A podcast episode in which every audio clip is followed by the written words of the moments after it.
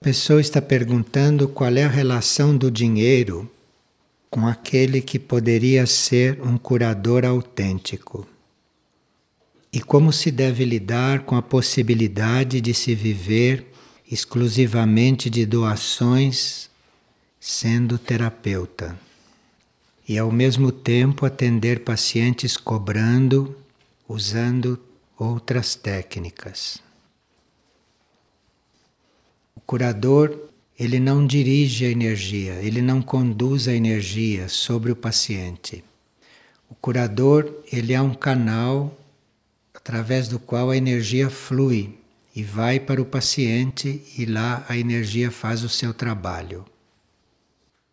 Um curador não tem assim a intenção de curar ninguém. O curador está ali como canal para o que tiver de acontecer. Então é bem diferente de um médico, é bem diferente de um terapeuta, que estão ali profissionalmente ou que estão ali a serviço de um tratamento. Um curador não está nessa posição.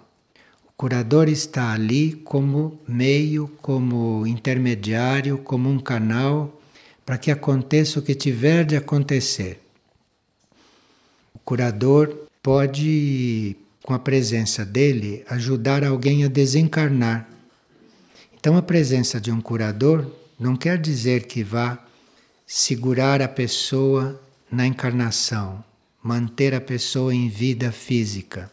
O curador pode estar ali para ajudar o indivíduo a se desprender daqueles veículos, está ali ajudando o indivíduo a relaxar, a se entregar, a fazer a sua entrega para passar para os outros níveis tranquilamente, harmoniosamente e o mais conscientemente possível. Mas isso tudo o curador não fica prevendo e nem fica determinando. O curador está ali como simples canal para aquilo que tiver de acontecer. E aquilo que tiver de acontecer, ele ajuda, ele auxilia. E claro que um curador pode estar ali também com a função de transmitir a energia de cura para alguém ou de ajudar que alguém seja curado pela sua própria alma, pelo seu próprio espírito. Isto que está se descrevendo, este tipo de curador, ou este curador, isto é incompatível com cobrança, monetária, está incompatível com isto. Quanto a esta questão das doações, ninguém pode ter como programa viver de doações, mesmo trabalhando sem cobrar. Não é quando a gente programa viver de doações que isto vai acontecer. Nós vamos ser supridos pela lei da manifestação quando não temos mais vida pessoal quando não temos mais vida própria para viver, quando estamos disponíveis para estar colaborando com o plano evolutivo. Então, se nós estamos disponíveis para colaborar com o plano evolutivo, nós não temos mais vida própria, não temos mais o que viver pessoalmente. Neste caso, a lei da manifestação provê para que nada falte não só materialmente, mas em todos os níveis. Então não se programa viver de doações. Você vai viver de doações quando não tiver mais vida própria, quando você não tiver mais nada que fazer para você, nem em teu benefício, quando você não tiver mais nenhum programa de como se sustentar, de como se prover, quando você não tiver mais nenhum compromisso com as leis da matéria no sentido de ter que cumprir coisas kármicas com dinheiro, com pagamentos, tem que estar liberto disto. E isto tudo não acontece quando você quer. Isto acontece quando as coisas estão prontas para isso.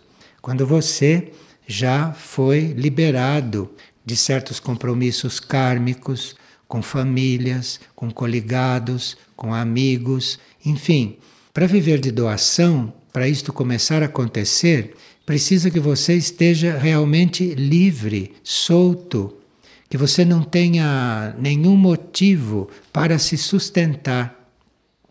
Então aí é que a lei da manifestação começa a agir, a acontecer. Agora, a última pergunta é se um terapeuta pode ter uma atividade gratuita e ao mesmo tempo atender pacientes cobrando. Bem, isto não só pode, como isto é muito correto. Seja o que for um médico, um terapeuta, um profissional, quem quer que seja, que viva da sua profissão, que cobre para trabalhar, isto é dentro da ética, que ele tenha um espaço, que ele tenha um tempo na sua agenda, aquelas pessoas que não podem pagar, ou aqueles que ele serve como serviço, podendo pagar ou não. Isto faz parte da formação do médico, faz parte da formação do profissional e do terapeuta, mesmo sendo profissional. E uma pessoa diz que conhece alguém que é um canal consciente e que esta pessoa se ofereceu para desobstruir o seu chakra básico. Chakras básicos são aqueles que estão na base da coluna, que estão na parte inferior do diafragma e que lidam com as nossas forças básicas, as mais materiais. Então, este amigo se ofereceu para desobstruir esses chakras. E ela quer saber se aceita esta oferta ou se isto pode acontecer naturalmente, internamente. Bom, quem faz esta pergunta já sabe qual é a resposta, porque ela está querendo não usar os préstimos desse amigo, porque ela já sabe que isto pode acontecer de outro jeito. É claro que se nós colocamos a nossa atenção, se nós colocamos a nossa polarização nos níveis mais altos, da parte cardíaca para cima, é natural essa desobstrução, este relaxamento e é natural essa transformação nos núcleos mais básicos, isto é, no plexo solar e nos outros núcleos mais baixos. Então, isto é uma questão mesmo de polarização da nossa consciência.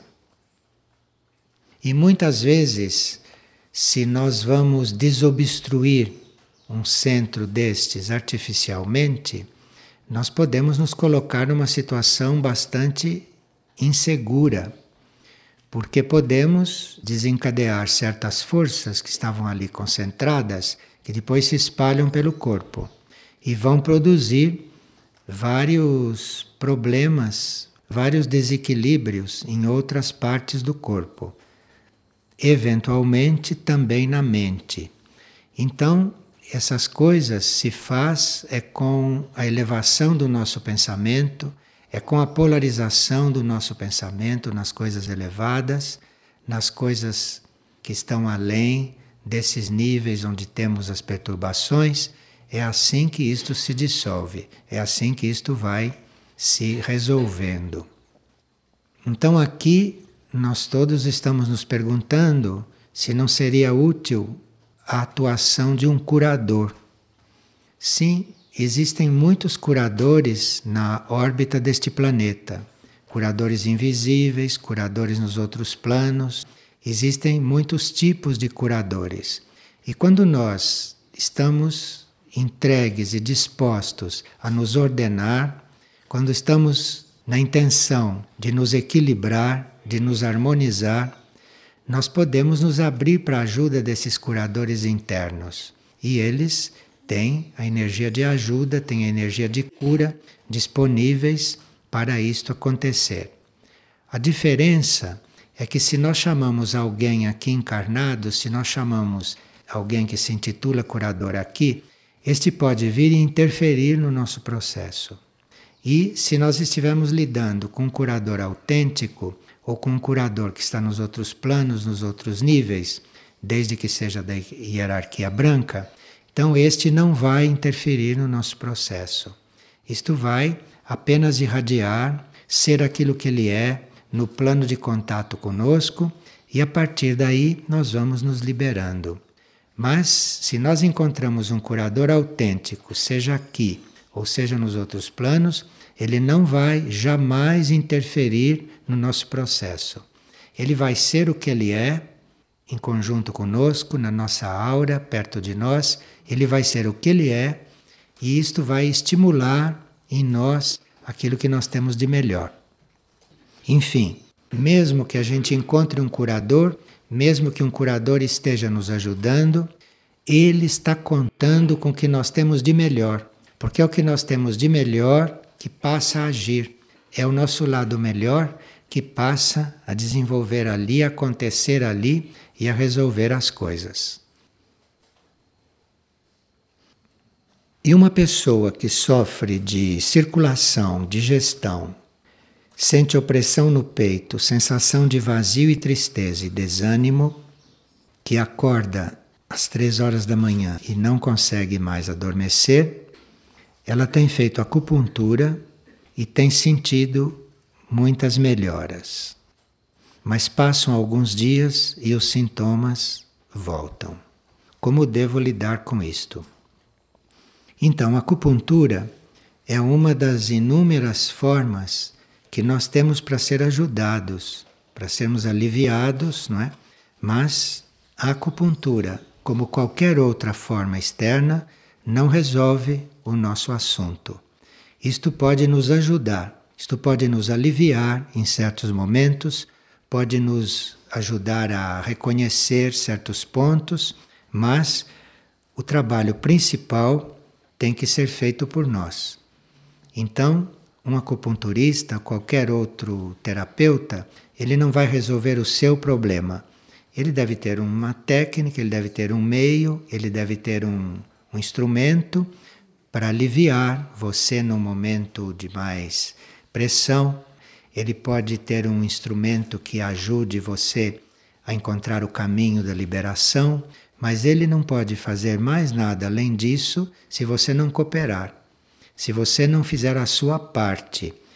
E aqui a sua parte seria você se valer desse alívio ou você se valer dessa ajuda que você pode ter com acupuntura ou com qualquer outro meio externo, você se valer disso e aliviado ter mais paz, ter mais possibilidade, mais tranquilidade para ir ao encontro do seu ser interno. E aí é que as coisas vão realmente se resolver. E se a purificação do corpo físico pode despertar os outros corpos? Bem, os nossos corpos, o físico, o etérico, o emocional e o mental, esses corpos são interligados. Eles estão em planos diferentes de consciência eles têm polarizações diferentes, mas eles são interligados. Então, o que acontece com um corpo afeta os outros. Então, se você começa uma purificação do corpo físico, isto vai começar a ajudar o seu corpo emocional. Isso vai ajudar o seu corpo mental. A purificação do emocional é outra etapa. E a purificação do mental também é outra etapa, bem específica. Mas se você começa a purificação por um deles, isto vai irradiar, isto vai ajudar. Mas vai chegar um momento em que você leva a purificação do corpo físico até um certo ponto e você vai sentir necessidade de fazer uma purificação emocional. E vai chegar um momento em que você vai sentir a necessidade de fazer uma purificação mental. A purificação do emocional começa quando você libera os outros, como você não se sente mais dono de ninguém, quando você procura se desapegar das coisas. É aí que começa uma purificação emocional mental. Agora, começando assim, se você começa a se desapegar das coisas, começa a dispensar certos apegos, certos sentimentos, então, os sentimentos que restam, os sentimentos que prosseguem, porque sentimentos nós sempre temos, né? Os sentimentos que vão permanecendo, você já pode dar mais atenção a eles, porque você já não está tão envolvido, você já não está tão emaranhado de coisas. Você já dispensou alguns sentimentos, você já fez uma purificação básica e agora você já tem menos sentimentos para cuidar, para purificar e para elevar. E o mesmo com os pensamentos. É claro que hoje, em um mundo que nos chama atenção para tudo, para nós fazermos uma purificação mental, teremos que estar bem decididos, né?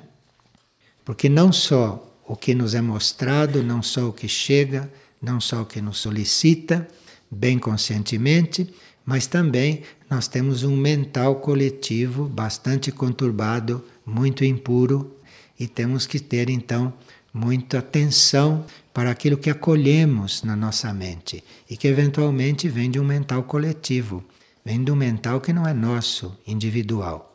E nós temos que estar então aí muito atentos, temos que estar aí muito vigilantes para reconhecer como nosso pensamento aquele que nós mesmos estamos criando, aquele que nós mesmos estamos elaborando, e não um pensamento que passa aí no mental coletivo, que a gente incorpora e que depois começa a agir segundo ele. Precisa estar muito atento. Antigamente se aplicava o termo exame de consciência para estas coisas. Então se dizia que as pessoas deviam fazer exame de consciência regularmente. Exame de consciência quer dizer você olhar para si mesmo né, e ver se certos pensamentos condizem com seu grau evolutivo, se certos pensamentos estão no mesmo nível da sua consciência, se certos sentimentos correspondem à sua compreensão do que deve ser um sentimento. E no exame de consciência, você então vai ver quais são os pensamentos, quais são os sentimentos que você deve transformar, que você deve deixar de abrigar, que deve expulsar, dependendo do caso. E você aí vai então reconhecer que certos sentimentos e certos pensamentos podem não ter tido origem em você, que você já trabalhou aquelas coisas, mas tem origem no coletivo, no mental coletivo, no emocional coletivo, e você então alberga aquilo. Você então assume aquilo que veio de fora. Isto no exame de consciência regular se pode perceber. E aí se pode trabalhar. E uma pessoa sonhou que alguém lhe informava que ela estava fechando um ciclo de sete encarnações e que agora iria começar um novo ciclo de oportunidades. Então, muitas vezes certos trabalhos, trabalhos internos, certos passos evolutivos, a gente não dá numa só encarnação. Precisa algumas encarnações para a gente resolver certas coisas. E há pessoas que têm ciclos nesse nível também. Então há pessoas que resolvem muitas coisas em três encarnações, outros resolvem em sete encarnações e assim por diante. Então, em cada encarnação, nós prosseguimos um trabalho começado e levamos até um certo ponto. Aquela encarnação se resolveu.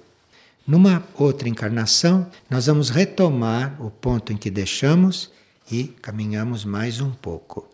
E aí tem pessoas que fazem isto ciclicamente. E esta pessoa sonhou, foi informada que ela tinha terminado um ciclo de sete encarnações. Um ciclo de sete encarnações é um ciclo bastante amplo e bastante importante.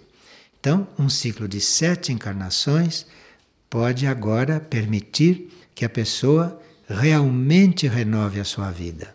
Porque em sete encarnações dá para se desenvolver muita coisa, para concluir muitos processos não concluídos, internos e kármicos também, e depois desse ciclo terminado, nós estamos disponíveis para abrir um outro ciclo.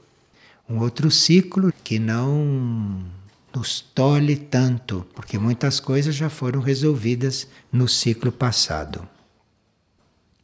E este sonho foi verdadeiro porque ela diz que sentia durante o sonho e depois de desperta uma grande expansão, uma grande liberação.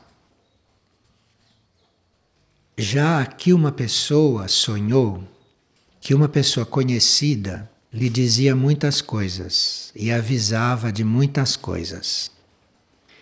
E nós temos que ter cuidado com isto, porque certas forças involutivas, certas forças negativas, se travestem de pessoas conhecidas. Então, uma força negativa, uma força involutiva, pode se travestir de um de nós e aparecer para o outro em sonhos e falar em nosso nome. Como este aqui se travestiu de uma pessoa conhecida dela e nos sonhos começou a lhe dizer uma série de coisas inexatas, uma série de coisas fora da realidade. Então, é preciso cuidado porque essas forças se travestem exatamente para nos confundir. Porque se essas forças nos fizessem sugestões, nós talvez não seguiríamos. Se estas forças nos dessem certos impulsos, talvez a gente os controlasse. Então a força, em vez de ficar dando impulso, que sabe que nós vamos controlar, em vez de ficar dando sugestões que sabe que nós não vamos atender, ela se traveste de uma pessoa conhecida, de uma pessoa que nós prezamos, de uma pessoa a qual nós damos valor, ela se veste da forma daquela pessoa e aparece em sonhos e aí faz o seu trabalho. Então, mesmo que vocês sonhem com Maomé, mesmo que vocês sonhem com Alá, mesmo que vocês sonhem com Jesus Cristo, mesmo que vocês sonhem com Santa Teresa, fiquem observando o que é que eles dizem. Porque se eles dizem coisas que todos nós dizemos, se eles dizem coisas corriqueiras, se eles falam da nossa vida humana, vocês podem estar certo que não são eles. Porque esses seres evoluídos não estão cuidando da nossa vida humana. A nossa vida humana se desenvolve em um plano que é completamente estranho à evolução cósmica. É um plano no qual a evolução cósmica não se envolve. Então, se há realmente uma força superior, se há realmente uma energia superior, ou uma entidade, ou um santo inspirando vocês, ele nunca virá falando da sua vida humana. Falou da sua vida humana é alguém travestido, ou é alguma força travestida, ou é algum núcleo teu que quer se impor e se traveste também de uma pessoa conhecida. Pode ser até um núcleo teu você mesma, fantasiada de alguém conhecido e que se apresenta para o seu consciente, para falar com você e para fazer isto. Então nós temos que ter muito discernimento nestas coisas, muita calma, muita tranquilidade e vermos isto com muita neutralidade, porque nesta vida subjetiva, nesse campo dos sonhos, tudo pode acontecer, não é? É um plano onde há muito mais liberdade do que aqui de movimentos e de tudo. É um plano onde um sentimento nosso pode tomar forma, um pensamento nosso pode tomar forma. Então, precisa estar muito atento com isto. E o principal é você não ficar ansioso para saber o que quer dizer, é você não ficar vaidoso por estar sonhando, por estar vendo coisas, por estar ouvindo coisas. Tem gente que se envaidece com isso. E aí, se a gente tem a tendência para se envaidecer, aí é que essas forças vão encontrar um terreno muito fértil para elas brincarem conosco. Uma pessoa assistiu uma reunião, depois adormeceu e sonhou que havia uma chave de tamanho grande perto dela muito maior que as chaves das portas comuns. Então, quer dizer que a energia desta reunião lhe deu alguma ideia, lhe deu algum impulso, lhe deu alguma sugestão válida para alguma coisa de sua vida que está para ser resolvida. Uma pessoa, no meio da noite, percebeu de repente que ela estava fora do corpo e se via dormindo. Ela via o seu corpo adormecido e ela dormindo lá embaixo. O que estava acontecendo? O que estava acontecendo é que o seu corpo astral se retirou do corpo físico. E ele se retirou do corpo físico e não foi direto para o plano astral fazer o caminho dele ou fazer a experiência dele ou fazer o seu restauro.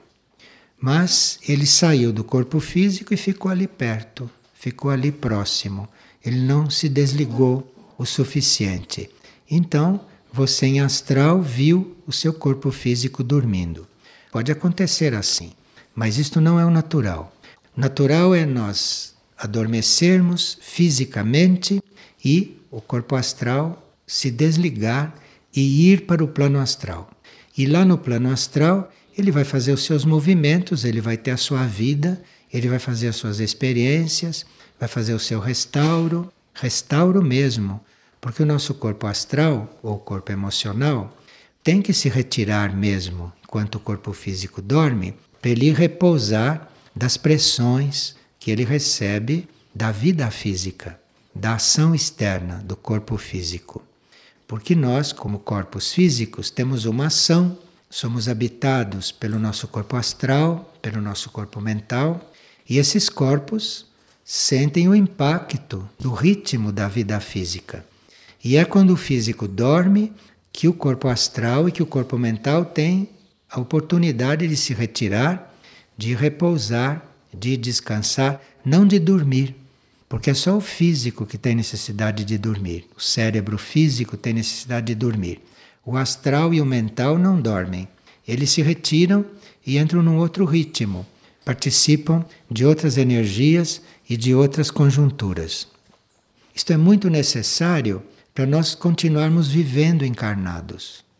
Se nós não saíssemos do corpo físico durante um certo número de horas regularmente, nós não conseguiríamos continuar encarnados. O corpo físico não poderia repousar sem a nossa ação interna e os nossos corpos internos também se esgotariam aqui por um período mais longo sob a pressão das vibrações físicas. E esta mesma pessoa sonhou que os seus pais dormiam e que duas formas, formas humanas, muito luminosas, se aproximavam deles, dos pais que dormiam. E ela não entendeu mas viu que eram formas muito luminosas e muito harmoniosas. Se são pessoas de uma certa evolução, então essas formas luminosas que se aproximam durante o sono do corpo físico podem ser formas da própria pessoa. Porque nós temos corpos em diferentes planos. Nós temos um corpo físico aqui temos um corpo etérico bem próximo daqui, temos um corpo astral no astral e um mental no mental. Então, se é uma pessoa muito evoluída, isso pode ser um corpo interno dela que se aproximou do nível físico para fazer algum trabalho de radiação. Agora, se são pessoas comuns, se são pessoas normais, isto pode ser corpos iluminados, seres de outros planos que tomaram uma certa forma e vieram ajudar. E uma pessoa pergunta se a instrução que nós recebemos pode estar relacionada a vidas passadas, ou seja, a experiências acumuladas. Bem, o que a gente chama de instrução não é bem o que está no dicionário. Espiritualmente, instrução é aquilo que você recebe de dentro de você. E educação é o que você recebe de fora. Então existe uma diferença entre educação e instrução, do ponto de vista espiritual. Aqui a pessoa está falando de instrução. Então ela está querendo dizer o que ela recebe de dentro, a instrução que ela recebe internamente. Se isto está relacionado com vidas passadas. É claro que está, porque a instrução que nós recebemos é baseada na experiência que já fizemos, nas vivências que já tivemos e na evolução que já desenvolvemos. A instrução é toda baseada nisto. A instrução emerge, a instrução vem à sua consciência de dentro, a instrução acontece com base no que você já desenvolveu em vidas passadas, com base ao desenvolvimento que você já teve. A não ser que algum instrutor interno internamente lhe passe alguma instrução. Mas ele vai lhe passar uma instrução que venha ajudar você a sintetizar o que você já recebeu. Nenhum instrutor interno vem colocar você mais além sem você ter preparo para isto. Então, o instrutor interno pode vir te dar uma instrução, pode vir te dar um impulso, que seja uma síntese ou que seja uma confirmação de algo que você já está preparado para receber. Então, a instrução tem sempre a ver com o nosso processo anterior, com aquilo que nós já desenvolvemos. Embora nos pareça novo, porque aquilo é apresentado, aquilo nos chega de uma forma muito especial, de uma forma interna, não imposta, não artificial, então faz um grande efeito sobre o nosso consciente, quando o nosso consciente se lembra da instrução que recebeu. E se não se lembra, a instrução veio da mesma forma e a instrução agiu naqueles níveis que podem não ser conscientes. Nós temos que sempre pedir ajuda, sempre pedir luz, sempre pedir orientação. E a instrução vem de alguma maneira. E se é possível que forças involutivas se infiltrem em níveis intraterrenos, em bases intraterrenas. Os centros intraterrenos, as civilizações intraterrenas, são formadas por indivíduos que já fizeram as suas opções. Então, numa civilização intraterrena evoluída e numa civilização suprafísica evoluída, aquilo é formado de seres que já optaram pelo caminho da luz. Não são como os seres da humanidade da superfície que têm livre arbítrio para optar por uma coisa ou por outra e que a maioria ainda não fez as suas opções. A maioria mantém a vida de superfície toda coligada com forças negativas. Então, aqui, na vida de superfície, nem todos fizeram as suas opções, bem claramente. Mas na vida intraterrena, as opções já estão feitas. Então, como as opções já estão feitas, não há ninguém em conflito, não há ninguém em posições dúbias com respeito ao seu relacionamento com a luz. Então, quando se trata desses seres evoluídos, existe um tipo de ser ou existe um tipo de consciência que nós chamamos de guardiães. Então, cada civilização intraterrena ou cada civilização suprafísica tem os seus guardiães, que são consciências, ou que são naves, ou que são seres evoluídos que fazem parte de certas linhagens como linhagem dos guerreiros, por exemplo, e de outras linhagens, e que ficam como guardiães destas civilizações, como guardiães destes tipos de humanidade. E esses guardiães têm sempre um nível evolutivo em um grau superior àquela humanidade que eles estão guardando, que a humanidade que eles estão defendendo de algum ataque. Porque se aqueles seres já fizeram as suas opções, se aqueles seres já sabem o que querem, já sabem o que estão buscando e já têm consciência da evolução que estão fazendo, não seria de justiça que eles tivessem que canalizar energias para defesa, para defesa de ataques de forças involutivas. A justiça não, justiça divina, não permitiria isto. A justiça universal não permitiria isto. Porque a energia não é para isso. A energia não é para a luta. A energia é para a obra divina. A energia é para o plano evolutivo, não para a luta e nem para a defesa. Então, se nós já fizemos a nossa opção, se nós já sabemos o que queremos, se nós já sabemos para onde queremos ir e como, então nós podemos ter um guardião. Um guardião do nosso grupo Então nós temos o guardião que afasta ou que neutraliza as forças involutivas, que se nós tivéssemos que lidar com elas, teríamos aí um escoamento de energia preciosa. Nós recebemos ontem um relato de um membro de Figueira que descreveu a sua experiência em serviço interno durante o sono. Foi muito interessante porque se trata de uma pessoa que aqui dentro é completamente anônima, que ninguém percebe a presença dele, nunca é motivo de se estar comentando sobre ele, e ele teve uma experiência muito importante e que nos dá a confirmação de como nós podemos servir nos planos internos. E pela descrição do trabalho, pela descrição do que aconteceu, via-se pelos detalhes que eram todos exatos e que é uma coisa autêntica. Então nós que costumamos julgar as coisas pelo lado externo, não é? Que aqui fulano é assim, o outro é assim, e não vemos o lado real não vemos o que realmente acontece, que é nos planos internos, e que o serviço, o trabalho, a ação é grande parte interior, tanto do centro espiritual quanto daqueles que vão entrando em serviço gradualmente.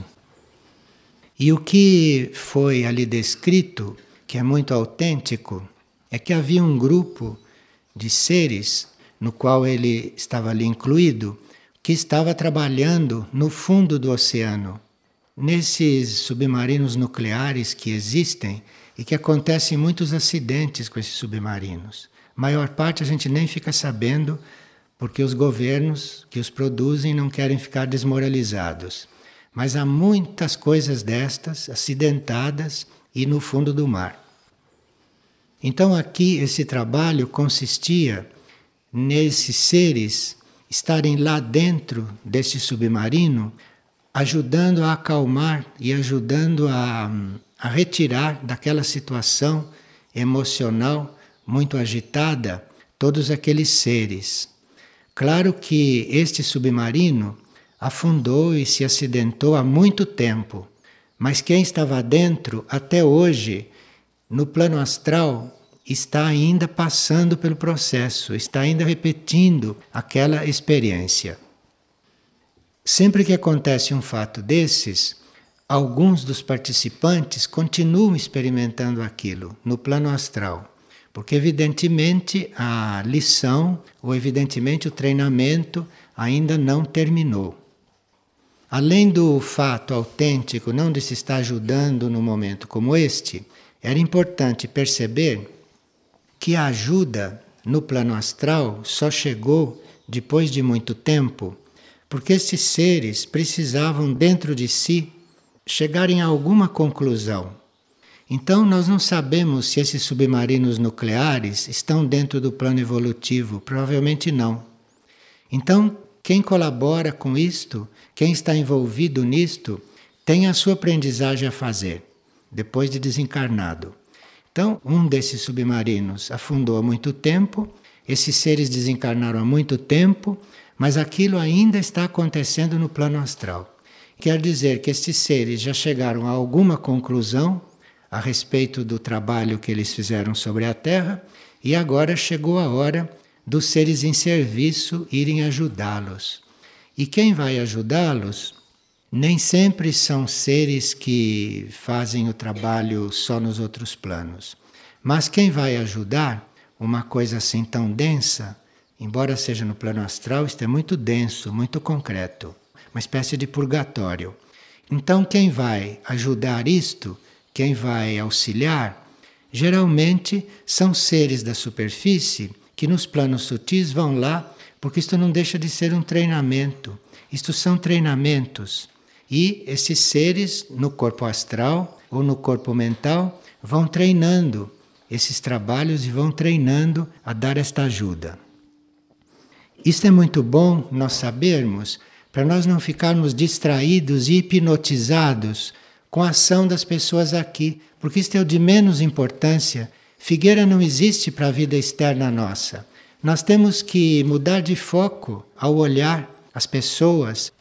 Precisa que a gente tenha realmente um outro ponto de vista, que a gente procure ver as coisas mais internamente, mais por dentro, do que por aquilo que é a vida aqui fora, tão heterogênea e que não tem o menor valor diante do verdadeiro trabalho que os seres podem fazer ou que os seres fazem. O verdadeiro trabalho é um trabalho invisível e que nós todos estamos numa verdadeira escola para aprendermos a servir, para aprendermos a trabalhar nestas coisas. E hoje o planeta, com tudo o que acontece em matéria de horrores, isto apresenta um campo de trabalho no plano astral imenso.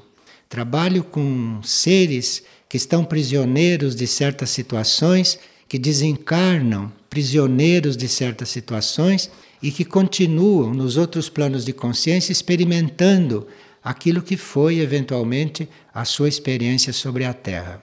Isto é um trabalho primário, é um trabalho para quem está começando, não é? Do qual nós todos podemos participar para aliviar outros trabalhadores dos outros planos que podem assim ir se dedicando a coisas mais sutis. Mas a descrição do que se passava neste fundo do mar, naquele submarino, com aqueles seres todos ali passando por aquela experiência, era muito real. Então, nós precisamos realmente é entrar nesta consciência, não, de trabalhos mais internos, mais sutis, que são os trabalhos que não se pode fazer aqui no plano físico, porque as coisas já não estão mais neste plano. As coisas já passaram para o plano astral, já passaram para o plano mental e ainda não estão resolvidas.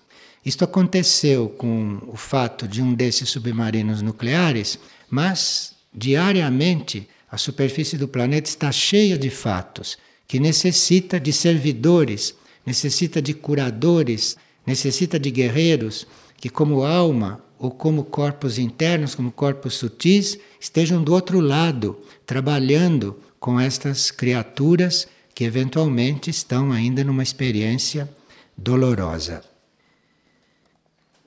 E uma pessoa aqui está perguntando como é que ela faz para acalmar o emocional? Ela sente esta tarefa como se fosse uma montanha na frente dela, que ela não consegue transpor, apesar de saber de todos os recursos para fazê-lo, mas ela não está conseguindo isto. Esta pessoa precisaria deixar um pouco de lado esta dificuldade dela e passar a ler livros que a ajudem a transformar o seu mental, a transformar o seu emocional e a coligar-se com planos superiores. O que me veio em mente foram dois livros, esses livros que são parágrafos, que são pensamentos soltos. Nós temos ao que despertam, temos um outro, o Encontros com a Paz, que são muito adequados para um trabalho assim porque são livros feitos de tópicos, de itens, não são textos longos, aos que despertam e encontros com a paz são típicos. A pessoa abre assim, aparentemente ao acaso, depois de se concentrar, e vai parar naquele tópico que ela precisa naquele momento para fazer o seu alinhamento. E como os tópicos são curtos, são rápidos, ela faz a ligação, faz o alinhamento e isto vai produzindo um grande trabalho interno. É o que nós temos que sugerir para esta pessoa que está realmente em dificuldade com isto. Não é uma questão de ficar pensando nos problemas emocionais e nem de ficar pensando nos problemas mentais. É questão de dar à mente, de dar à própria consciência externa um alimento adequado. E como a gente pode pedir a colaboração do eu interno? abre um desses livros de tópicos e cai naquele trecho que naquele momento é o mais adequado para ela. E pode fazer isso porque como é um trabalho rápido, são trechos rápidos, são frases. Então, como é um trabalho simples, a pessoa pode fazer aquilo várias vezes por dia, porque são minutos naquele impulso e se trabalhando desta forma mais intensamente.